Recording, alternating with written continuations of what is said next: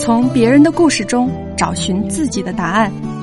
这里是解忧杂货铺，我是掌柜竹笛。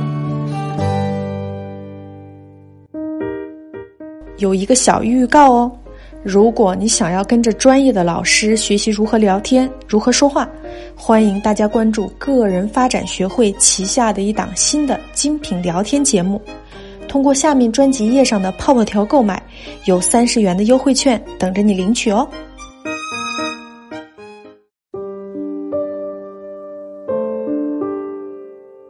今天啊，咱们来一起聊一聊不想做事这个终极大难题。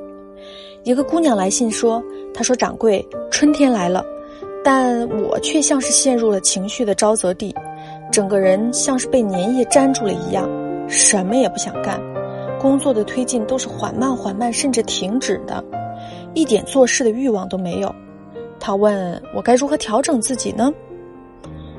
唉。这种身体被粘液粘住，什么都不想干，干什么都很慢的状态，我太熟悉了。我对它即将带来的后果也一样非常的熟悉。我们在这种状态里待的时间越久，堆积在我们面前要处理的事情也就越多，我们也就越难从这种状态里走出来。当量变演变成质变的时候，也许我们会爆发性的离职。也许我们会绝望的怀疑自己，是不是还有存在的价值？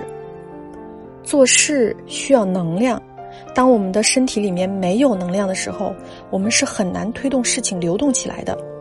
如果这个时候有人跑过来跟我们说：“哎，去跑步健身啊，健身能让你荷尔蒙满满，充满力量感。”想必你会和我一样满头黑线。老子要是有精气神健身读书，还会窝在角落里自我搏斗吗？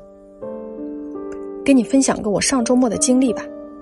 我呢，在周五给自己的周末两天安排了两件事情：一是安装好一台打印机，二是做完两个 PPT。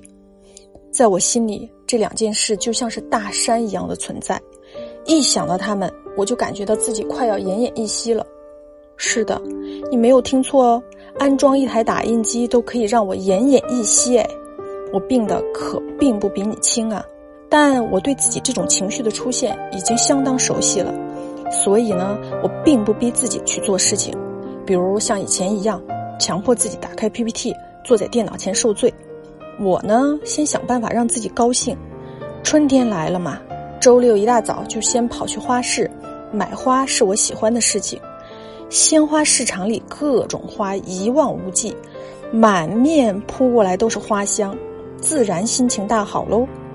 买了一盆栀子花，顺手带了一个漂亮的白瓷花盆。回到家之后呢，就把栀子花从旧的花盆里小心的移植到新的白瓷花盆里。栀子花的香味甜而不腻，心情那是越发好喽。于是呢，就坐在阳台上泡了一壶茶，闻着花香，拿起一本很久之前就想看的书，一口气看完了大半本。看完心情那简直可以用雀跃来形容了。人在幸福的时候啊，是充满做事的欲望的。于是呢，趁着能量通顺，很顺利的就把打印机装好喽。装好之后，打开电脑，两个 PPT 的草稿也在一个半小时内就搞定了。到了晚上，身上还觉得活力爆棚，于是就整理书架，淘汰了一大堆书，然后精疲力尽、心满意足的睡觉去了。做一件事情，如果我们的大脑从事情里面感到快乐。那大脑就会指使我们去做。如果大脑从做一件事情里面感到痛苦，它就会倾向于逃避。这是我们的动物本能哦。跟自己的大脑相对抗，凡事都逆着它的本能来，这除了不断的内耗，没有任何好处。我们呢，可以试着去引导自己的大脑。比如，我知道买花会让我高兴，于是我就去满足自己。被满足的自己还想更好。于是喝茶、看书，然后把从中获得的正面的能量自然的导入之前不愿意做的事情，就如同你推倒第一块多米诺骨牌，后面的自然会依次倒下，因为能量是会自己流动起来的。从本质上说，我们的一切行动乃至于习惯，都是由动力和阻力的博弈而决定的。也就是说，一件事情我们要想长久的做下去，无非两个方法。一降低它的阻力；第二，提高它的动力。大多数时候，我们需要的其实就是一个初始的动力，只要动起来，后面的事情就会简单许多。就比如说早上起床这件事情，与其强迫自己每天什么起床打卡，不如考虑能否在动力上下功夫。如果你喜欢喝咖啡，那就买个简易的咖啡机，每天早起给自己做一杯不一样的咖啡。如果你喜欢吃早饭，那就早起给自己做点早餐，争取每天都不重样。简单说，就是把早起和你喜欢、感兴趣的事情联系起来，给他动力，让自己每天都处在这种微小的乐趣和幸福感当中。好了，总结一下，面对不想做的事情，要想办法给自己找到一个初始的动力，然后通过分解任务、降低难度、缩短路径等等。降低做事的阻力，那么这件事情必然就能顺利的完成。